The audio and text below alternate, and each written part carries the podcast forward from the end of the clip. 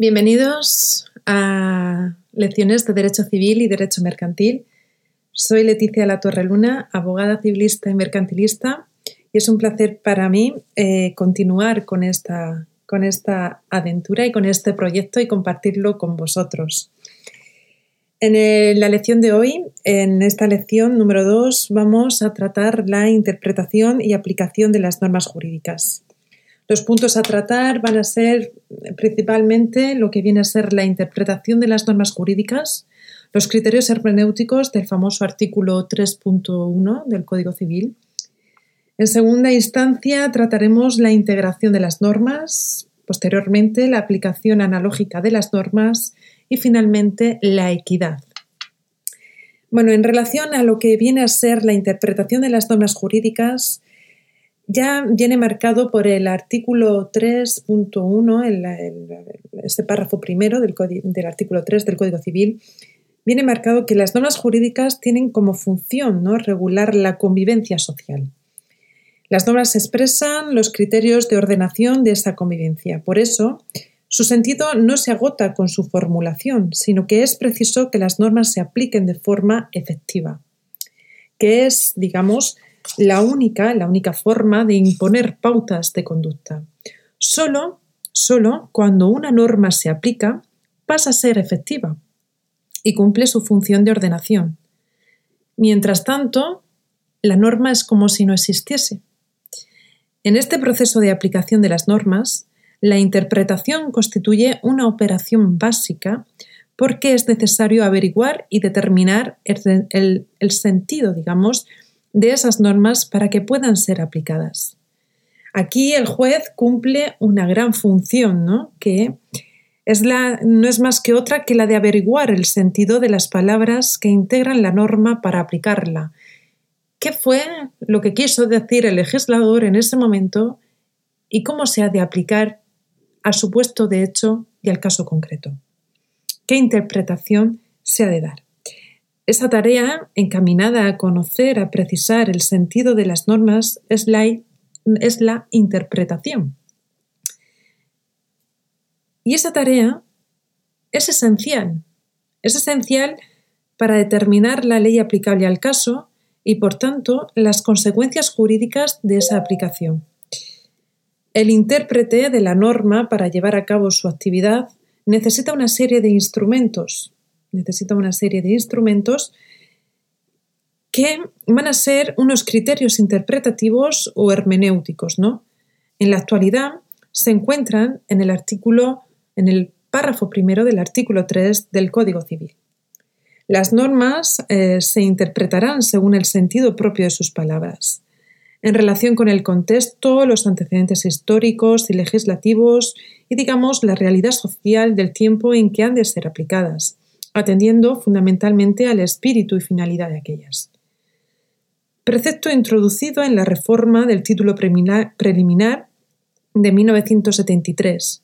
Hasta entonces, comentaros, a modo anecdótico, digamos, que el Código Civil no tenía ninguna norma similar, pero en la práctica sí que se utilizaban esos criterios, a pesar de que el Código Civil no lo venía o no lo recogía, sí que en la práctica los jueces lo aplicaban. En el siglo XIX, Savigny ¿no? había propuesto cuatro criterios o cánones de interpretación.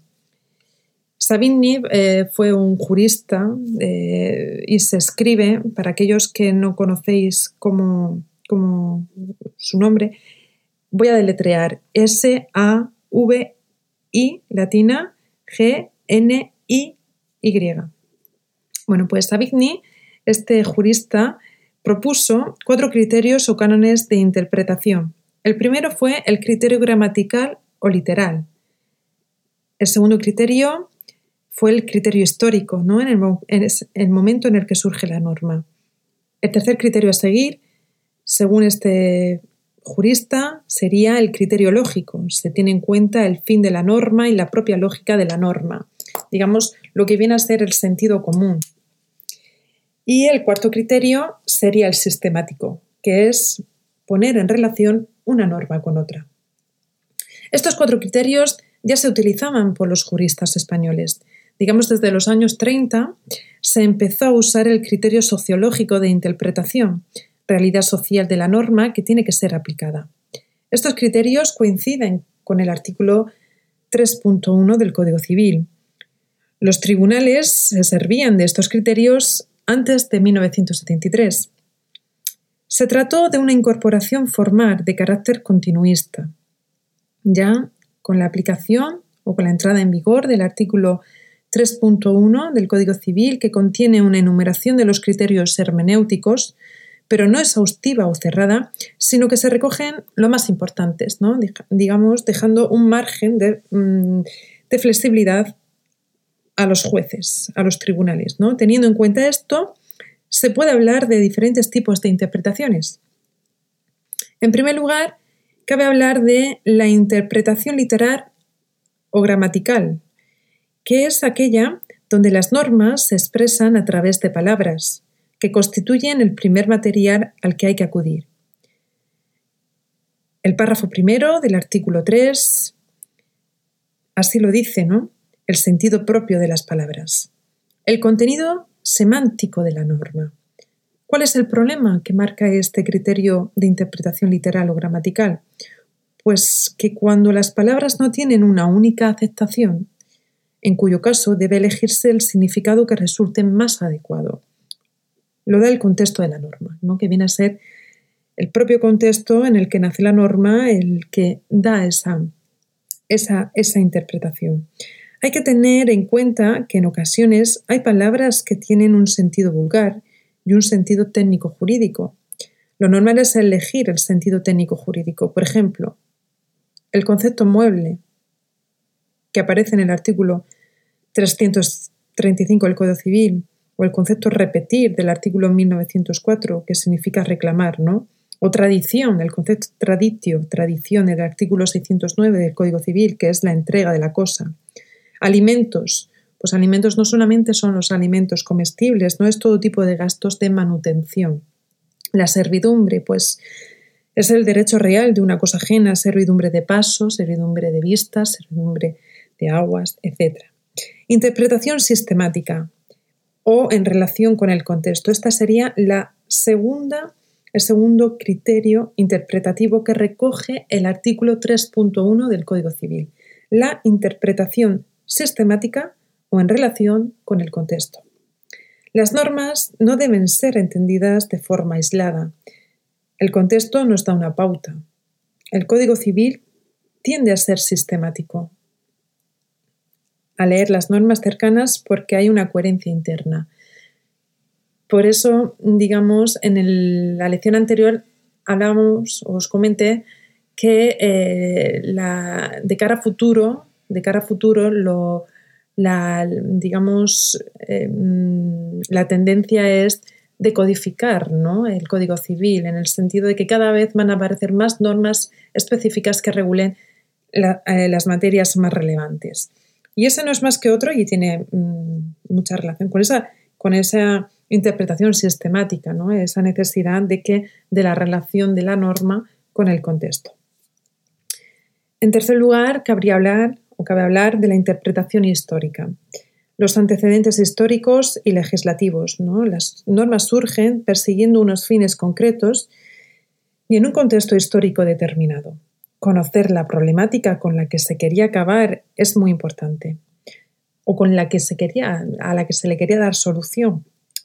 Para ello hay que tener en cuenta, por un lado, los materiales prelegislativos, como pueden ser los borradores, proyectos, anteproyectos, las actas de los debates legislativos, el derecho comparado que se ha tenido en cuenta. Por otro lado, los antecedentes históricos propiamente dichos, ¿no? como el, momento político, social, económico, la ideología religiosa inclusive, etc. Y en cuarto lugar, el cuarto criterio sería, sería la interpretación sociológica. Hay otro más. ¿eh? Este cuarto criterio de interpretación sociológica es el que mm, viene a decir el que, digamos, la interpretación que se hace del artículo 3 del Código Civil que señala que en relación con la realidad social del tiempo en que ha de ser aplicadas. Es importante porque una norma puede nacer en un contexto histórico bien diferente del contexto en que se quiere aplicar. Puede ocurrir que la aplicación produzca un resultado indeseable. Se trata, por tanto, de evitar que su aplicación no vaya en contra de la realidad social del tiempo que tiene que ser aplicada. Esto permite al aplicador de la norma, al juzgador, acomodar preceptos jurídicos a circunstancias surgidas con posterioridad al nacimiento de la norma. Esto supone que la interpretación sociológica tiene su contrapeso en el momento histórico. Este criterio permite introducir un reajuste. Sin embargo, en ningún caso se permite una modificación o una aplicación porque sea una norma arcaica. Por eso, el aplicador, el juzgador, debe estar prudente para no extralimitarse. Y por último, cabe hablar de la interpretación teleológica, que es cuando ese precepto, el 3.1, literalmente señala, abro comillas, el intérprete debe atender también fundamentalmente al espíritu y finalidad de las normas. Cierro comillas. Efectivamente, debe perseguir el criterio, el destino, la ratio de la norma, la finalidad. ¿Cuál es la razón, el motivo por el que se ha creado, porque del que nace la norma? Estos cinco criterios aparecen recogidos en este artículo, ¿no? en el artículo que vengo citando, el 3.1 del Código Civil, porque cabe cualquier otra interpretación que del juez. Esta norma ayuda al juez a encontrar, digamos, el sentido propio de la norma específica que ha de aplicar. Y por normas se entiende desde un precepto hasta la norma especial o la norma aplicable al caso. Existen otras clasificaciones sobre la interpretación de la norma en la que no se atiende a los criterios empleados, sino que atiende a los sujetos o al resultado que se obtiene. Es decir, ya dejando al margen esta interpretación literal o gramatical, la interpretación sistemática o en relación con el contexto, la interpretación histórica, la interpretación sociológica o la interpretación teológica, existen eh, otros, otros criterios interpretativos según el sujeto y también según el resultado de la norma. Así pues, según el sujeto podemos hablar de tres interpretaciones o tres modelos de interpretación. En primer lugar, la interpretación auténtica.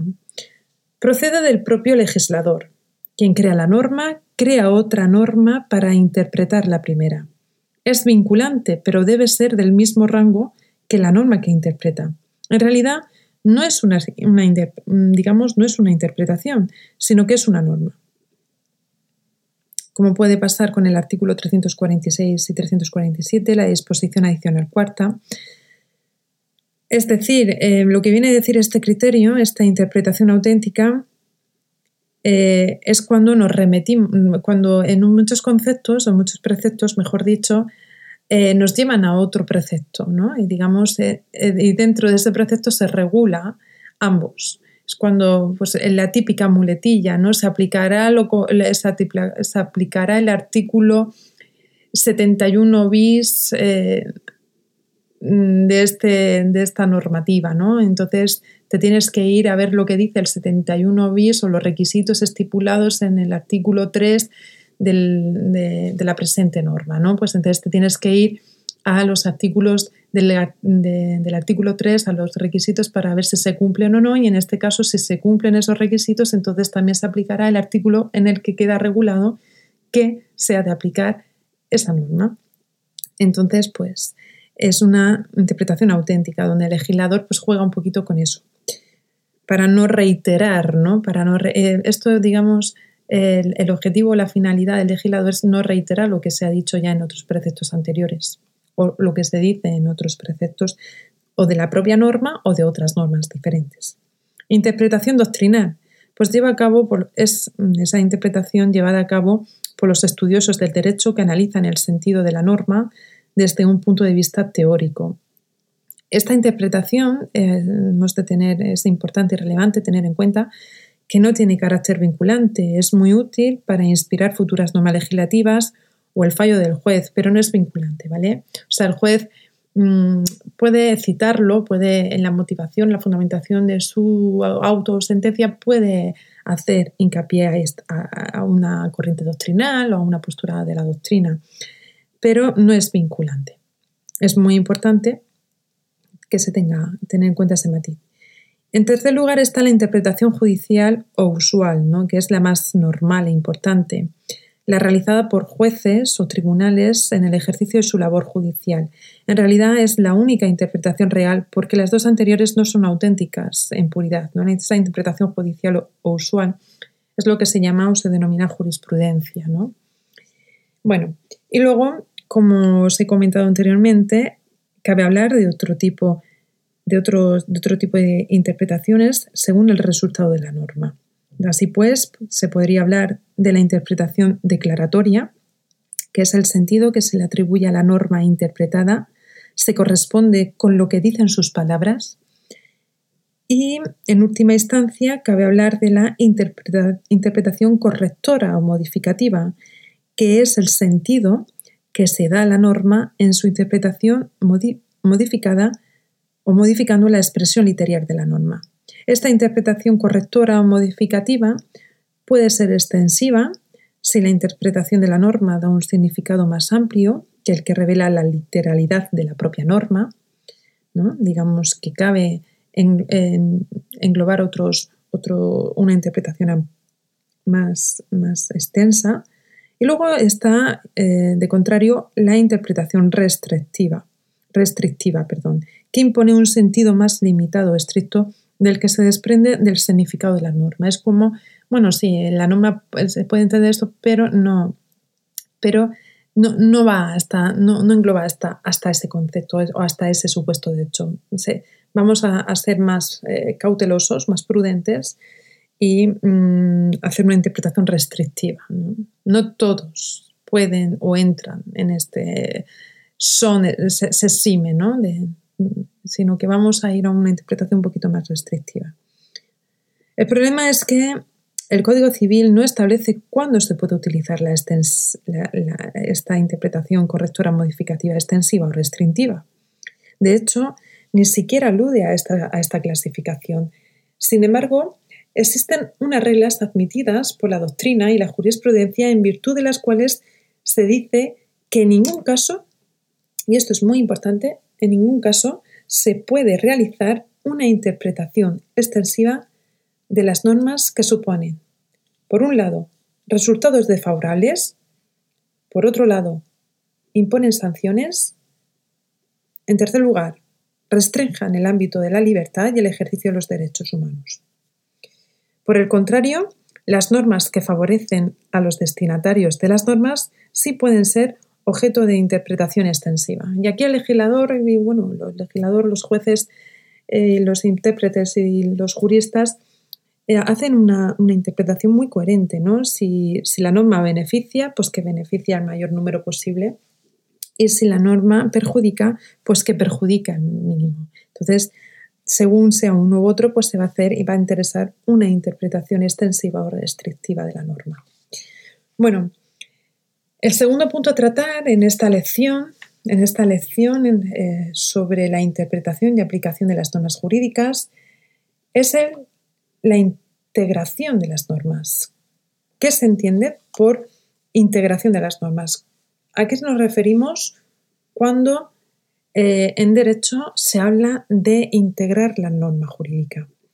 Pues no es, viene a ser la integración de las normas es, digamos, mm, la reconstrucción de la norma aplicable allí donde falle. Esto lleva a la conclusión de que para que sea necesaria la tarea de interpretación deben existir lagunas normativas, es decir, la interpretación cabe porque no hay una seguridad, digamos, hay duda de lo que la norma dice. Por eso cabe distintas interpretaciones si no hubiese, digamos, si no existiese esa incertidumbre, si no existiese esa duda, pues no cabría interpretación alguna, evidentemente. Y entonces, si hay duda, y aquí me voy un poquito a la filosofía cartesiana, perdón, si hay duda, por tanto, hay una laguna legal, porque evidentemente la duda nos lleva a una incertidumbre y a una inseguridad jurídica. Por eso los jueces hacen esa gran labor y magnífica labor de interpretar la norma. Bueno, pues si existen lagunas o no, ¿no? Y eso, en primer lugar, hay que diferenciar entre el ordenamiento jurídico como en su conjunto, en cuyo caso se habla de lagunas del derecho o del ordenamiento, y los elementos que componen el ordenamiento, que serían las lagunas de la ley o legales. ¿no? La respuesta también es diferente. No existen lagunas del derecho, pero sí de la ley. O sea, en el derecho en sí, como ordenamiento jurídico, no se puede hablar de laguna, pero, sin embargo, en las normas que integran el ordenamiento jurídico, sí pueden tener lagunas. Las lagunas de derecho no son posibles en nuestro ordenamiento porque siempre va a haber un criterio jurídico determinado para regular cualquier cuestión. Por eso en el derecho, en el ordenamiento jurídico, no existen lagunas, porque siempre va a haber eh, un criterio. ¿vale? Aunque no haya una ley concreta para resolver un conflicto, eso no significa que no se pueda resolver, ya que el ordenamiento jurídico tiene recursos más que suficientes para solucionarlo. De hecho, un tribunal o un juez no puede abstenerse de emitir un fallo alegando la falta de ley. Esto es una laguna. Esto implica que los jueces tienen el deber jurídico de conocer el ordenamiento jurídico para fallar jura nubicuria. El recurso que se establece es aplicar el ordenamiento jurídico atendiéndose al sistema de fuentes establecido. En primer lugar, la ley. Y si la ley no existe o no está para resolver el problema, si nada nos dice, si guarda silencio o si no hay una ley todavía en vigor en relación a ello, pues se va a aplicar la costumbre, el derecho constitucionario, que es lo que se viene haciendo en este contexto social o cuál es la costumbre a aplicar. Y en caso de que no exista costumbre, pues entonces nos iremos a los principios generales del derecho. Como se puede apreciar, el juez siempre va a tener una herramienta, un as debajo de la manga para dar solución al problema o al conflicto y por tanto dictar un fallo en su sentencia. ¿Qué se entiende por costumbre? Bueno, pues si no existe una ley aplicable, como he comentado, el juez subsidiariamente puede aplicar la costumbre. Crea normas consuetudinarias que se distingue la ley por su origen, ya que proceden de conductas repetidas por los individuos, individuos en el sentido de particulares. Conductas repetidas por unos individuos en un determinado contexto social, una determinada cultura, una determinada sociedad, hasta que llega un momento en que se acaba imponiendo de forma efectiva, ya que los individuos creen que tienen un poder vinculante a pesar de no ser normas procedentes del poder legislativo o judicial. Es lo que viene a decir que las costumbres hacen leyes. ¿no? Cuando de una manera se repite una conducta de manera reiterada por un número de la población, un número elevado de la población, pues al final termina creándose una ley. ¿no? Lo que pasa es que la costumbre presenta algunos problemas, como que no están escritas, evidentemente, como que para aplicarla debe ser invocada o aplicada en el juicio, y tiene que no ser contraria ni a la ley, ni a la moral, ni al orden público, tal como establece la Constitución española. La realidad es que existen pocas normas consuetudinarias y las que existen son de ámbitos localizados. ¿no? Esto se suele ir más bien pues, al derecho foral o inclusive pues, a, conflictos muy, muy peculiares, ¿no? en, procedentes de, poblados o de situaciones muy, muy, muy específicas. ¿Qué se entiende eh, por principios generales del derecho? Ya hemos dicho que primero se aplica la ley, si no existe ley aplicable al caso, se aplicaría la costumbre.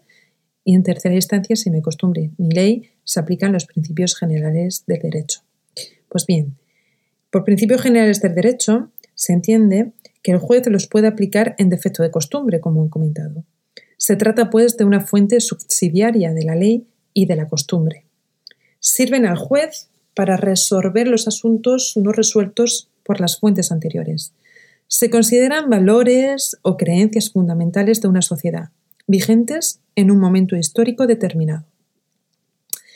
Reflejan la conciencia social y sirven para ordenar y resolver las cuestiones jurídicas que se plantean. Son patrimonio moral de la sociedad y existen independientemente de cualquier reconocimiento legal, lo que implica que no tiene por qué ser reconocidas en leyes.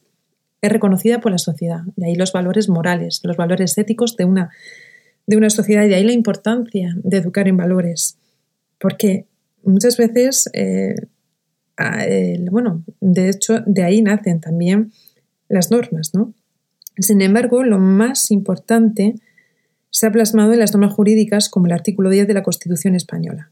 También existen principios generales positivizados en otros documentos legales, como el Código Civil. ¿no? Digamos que lo, más importante, los principios generales más importantes de nuestro ordenamiento jurídico quedan recogidos en el precepto 10, en el artículo 10 de la Constitución y, y también en el Código Civil.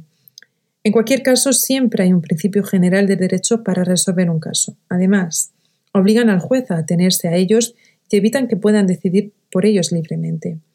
Así, los principios generales del derecho constituyen un sistema de integración de normas que generaliza la existencia de soluciones jurídicas para cualquier caso.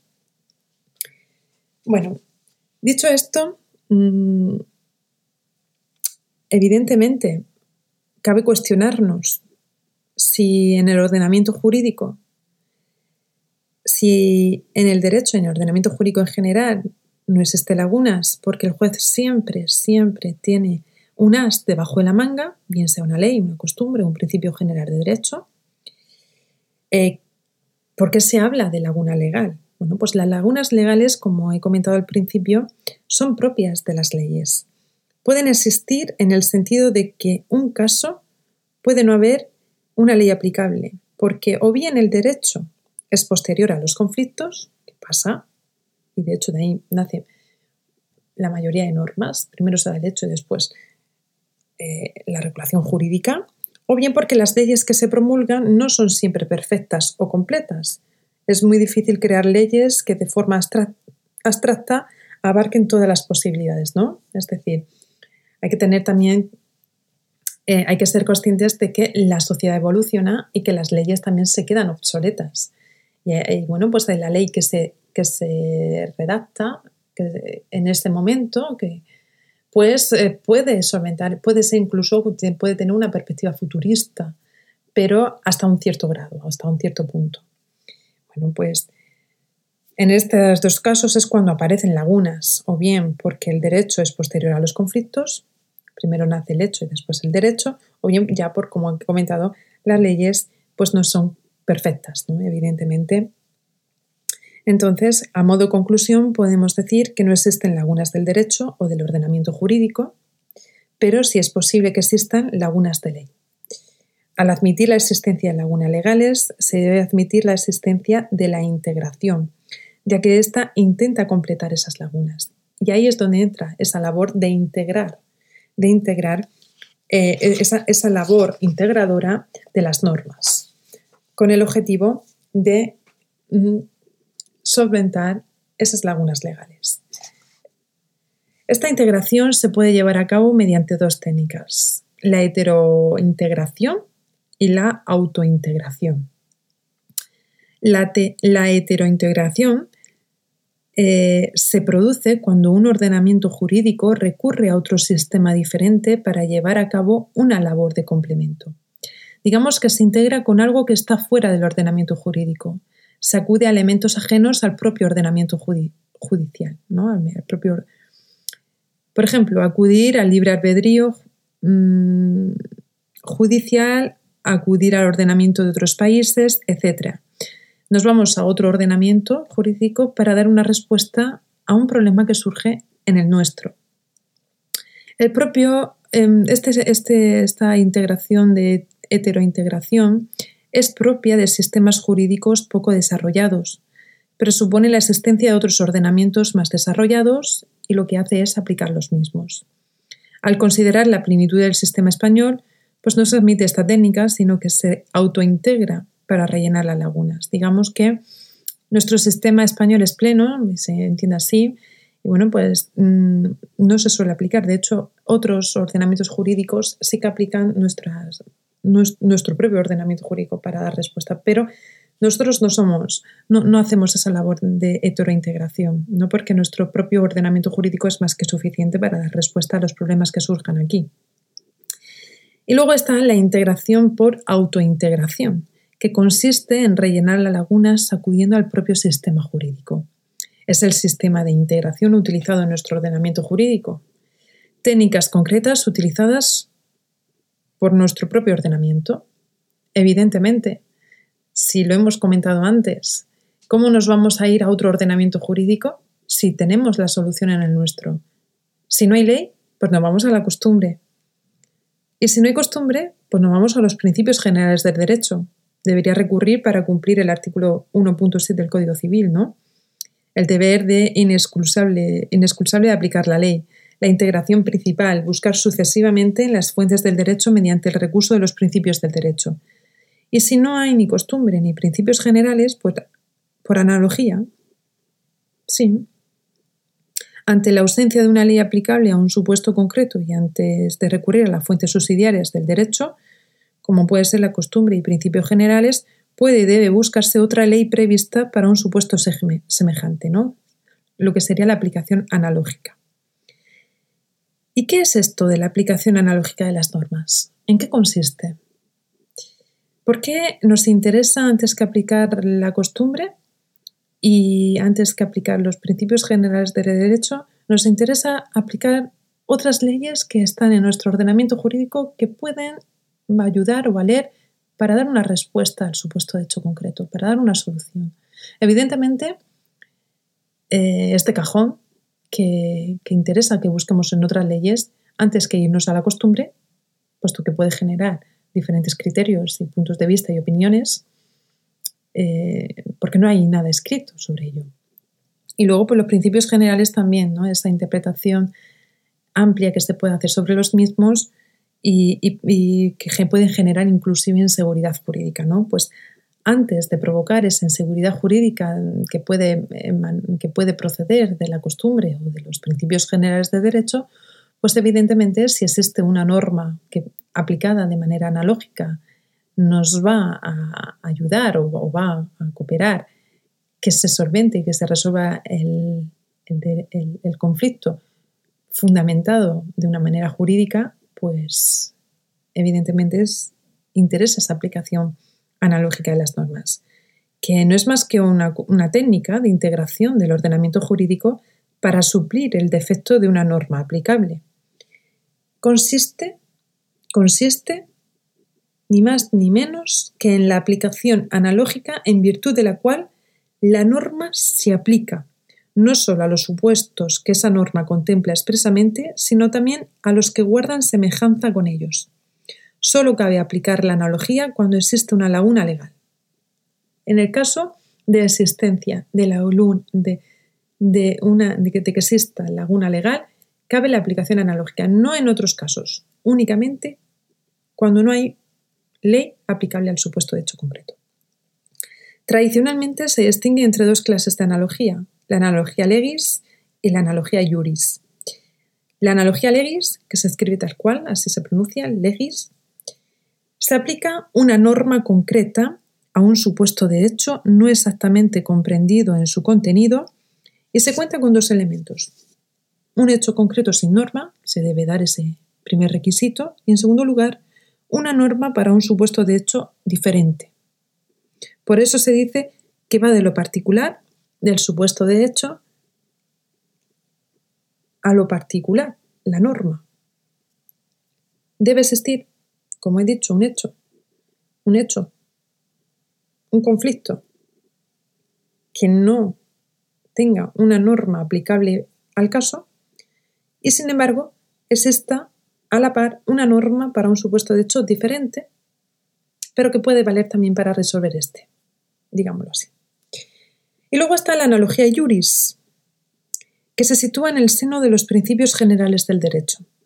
Ante un caso carente de regulación específica, el juzgador extrae de las normas existentes un principio o regla general para un supuesto similar por inducción, Enunciada esa regla general, la aplica de forma deductiva al caso carente de ley.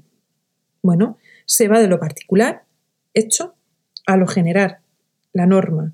Y luego de lo general, que es esa norma general, que puede ser aplicable a su puesto de hecho particular, a lo particular. ¿No? Que es el supuesto de hecho. Parece un trabalenguas, pero tiene muchísimo sentido. A lo mejor lo vais a ver un poquito más claro si os hago una diferencia entre ambas, entre ambas clases. Por un lado, la analogía juris es una técnica de aplicación de principios generales del derecho.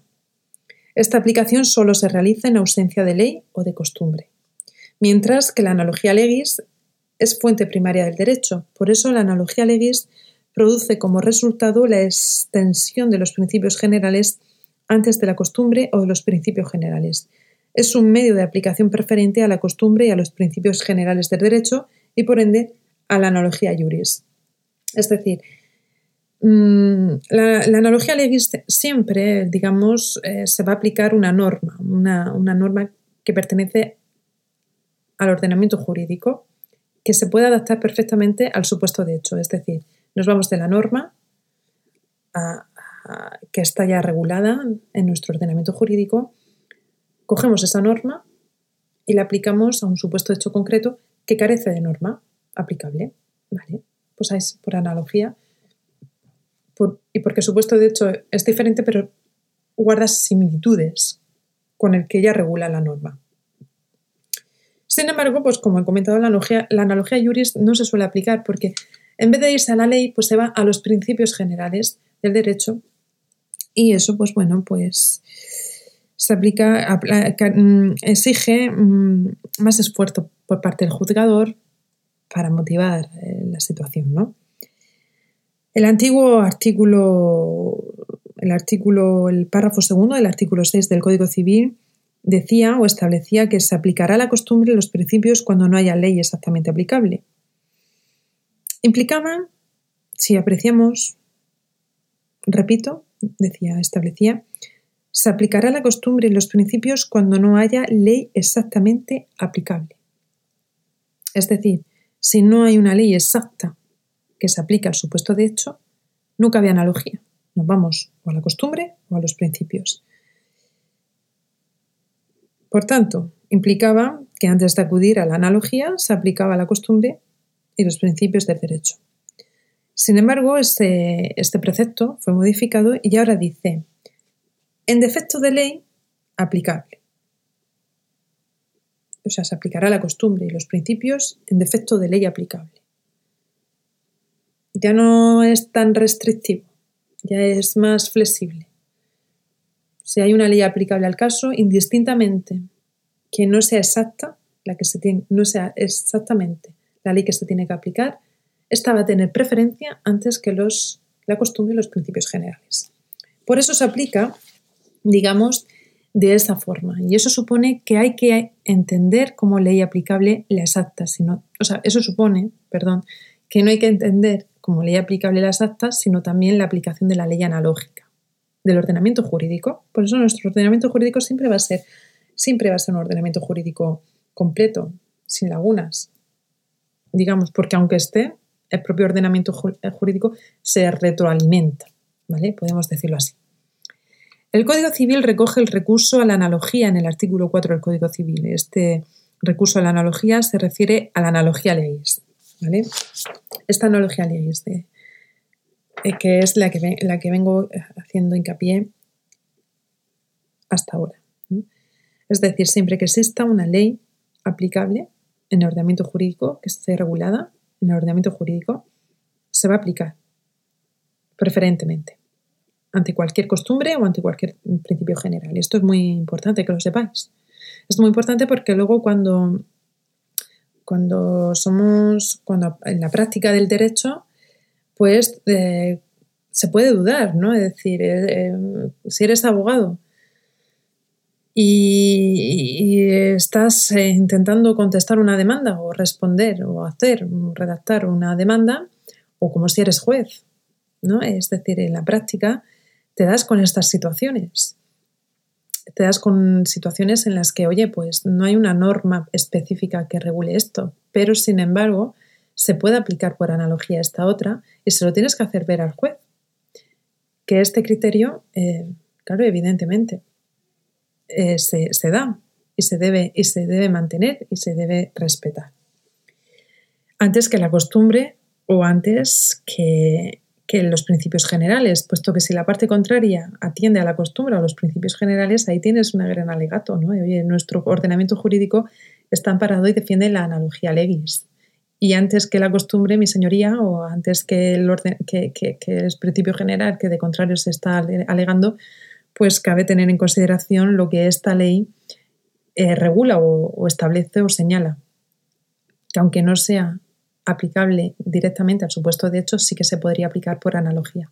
Se lo haces ver al juez y bueno, pues y ya eso lo refuerzas con jurisprudencia del Supremo, pues bueno, pues ahí tienes el asunto un poquito favorable a tu, a tu un poquito no bastante. Bueno, retomando el tema. ¿Cuáles son los requisitos para que, se, para que proceda la aplicación por analogía? En primer lugar, ausencia de una norma específica, evidentemente. No hay norma específica, hay un supuesto de hecho sin norma específica que lo regule existencia de una norma que contemple un supuesto de hecho distinto al supuesto en cuestión. Yo aquí diría distinto también, pero con algunas similitudes, ¿vale? Porque es necesario que existan esas similitudes.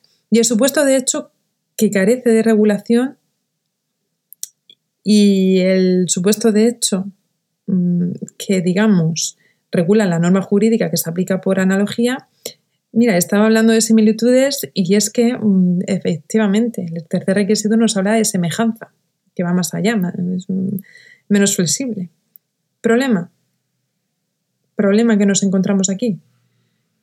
¿Qué significa con un supuesto de hecho semejante? ¿Qué es lo que viene a decir?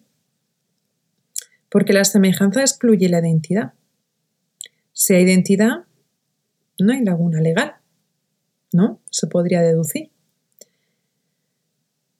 Como es subjetiva y depende del aplicador del derecho, el artículo 4.1 del Código Civil exige que el juez aprecie entre esas situaciones semejantes idéntica de razón, ¿no? una identidad de razón. Lo que viene a ser el, el ratio. Esto quiere decir que la ratio de la norma, es decir, el espíritu, la finalidad de la norma, justifique la existencia analógica. A la luz de esta ratio, se pone de manifiesto la relación de semejanza. Se trata, digamos, de que el criterio que inspira la norma que resuelve un caso concreto sea el mismo criterio para resolver ese otro caso, que tenga similitud de criterios. En conclusión, esa semejanza tiene que ser decidida en cada caso concreto, teniendo en cuenta la similitud fáctica y sobre todo la finalidad perseguida por la norma que se trate de aplicar. Eh, mm, bueno, ¿cuáles son los límites de la aplicación analógica? Bueno, esto es importante, ¿vale? Porque ¿cuáles son los límites de la aplicación analógica? Eh, es importante que lo tengamos en cuenta también, porque luego en la práctica del derecho surgen estas dudas y es relevante que las tengamos en consideración. ¿Cabe la aplicación analógica siempre y en todos los conceptos? Bueno, cualquier norma no puede ser susceptible de ser aplicada analógicamente. Aunque se den los requisitos que hemos mencionado anteriormente, se prohíbe el recurso a la analogía en ciertos casos. Así lo establece el artículo 4.2 del Código Civil, donde señala que no cabe la analogía en las normas penales. Vigencia mm, esto es una vigencia del principio de legalidad y de tipicidad en materia penal impone que nadie puede ser sancionado por observar una conducta que la ley no, no, haya, tipificado como delito o falta. También se extiende a las normas que suponen sanciones administrativas. Por eso sería mejor hablar de derecho sancionador punitivo, es decir, por analogía no podemos sancionar a nadie ni podemos condenar. Es necesario que el delito y la falta quede recogido en una norma jurídica y la sanción administrativa también. ¿Vale? Luego están las normas excepcionales. Tiene su fundamento en el propio concepto. Son normas que se caracterizan por contradecir la regulación general. Suponen una excepción a los criterios generales. Al ser excepcional, es una norma puntual. Esto impide su extensión, es decir, la norma se ha creado para una situación, para regular una situación excepcional. Por tanto, como es una situación excepcional y puntual, no cabe aplicar esa norma a otras situaciones distintas, por muy semejantes que sean o similares, sino solamente y exclusivamente a la situación a la que ha venido a regular, a la situación excepcional, ¿no? A fin de impedir su extensión. No cabe apreciar identidad de razón porque no hay supuesto que tenga la misma razón. Solo quedan sometidos aquellos supuestos que quedan, que constan expresa y claramente integrados en la norma. Lo que no está integrado en esa excepción queda integrado en la norma general.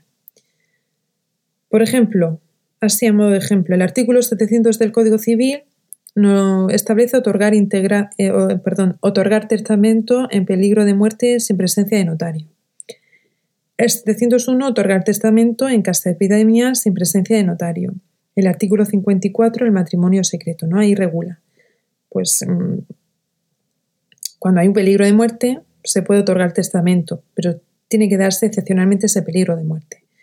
Cuando hay un caso de epidemia se puede otorgar testamento, sí, sin presencia de notario también, pero cuando, solamente, exclusivamente cuando, hay, cuando, exista, cuando haya una epidemia. Bueno, y luego están las leyes temporales, ¿no? Resulta un poco confuso. El precepto se refiere en realidad a la vigencia temporal de las leyes temporales, temporales, esa provisión de aplicarlas más allá del periodo para el que fueron creadas. Además, hay una serie de normas que no aparecen en el Código Civil y que no pueden ser aplicadas de forma analógica porque han de ser aplicadas de forma restrictiva. Estas normas son las normas prohibitivas, las que prohíben hacer o no hacer algo, las normas limitativas de la capacidad de la persona, las que limitan la capacidad de obrar de una persona, ¿vale? Por, bien porque sea incapaz, sea un menor de edad, etc. Y las normas limitativas de derechos fundamentales. Bueno, Dicho esto, vamos a abarcar ya el último punto de la lección en relación al concepto de equidad. ¿Qué es la equidad? Cuando, ¿A qué se refiere la jurisprudencia en nuestro ordenamiento jurídico cuando, y la doctrina cuando habla de equidad? Bueno, pues se puede entender como un sistema, una técnica de integración. Los jueces tienen que resolver los conflictos atendiendo a las fuentes del derecho, ya hemos visto, ¿no?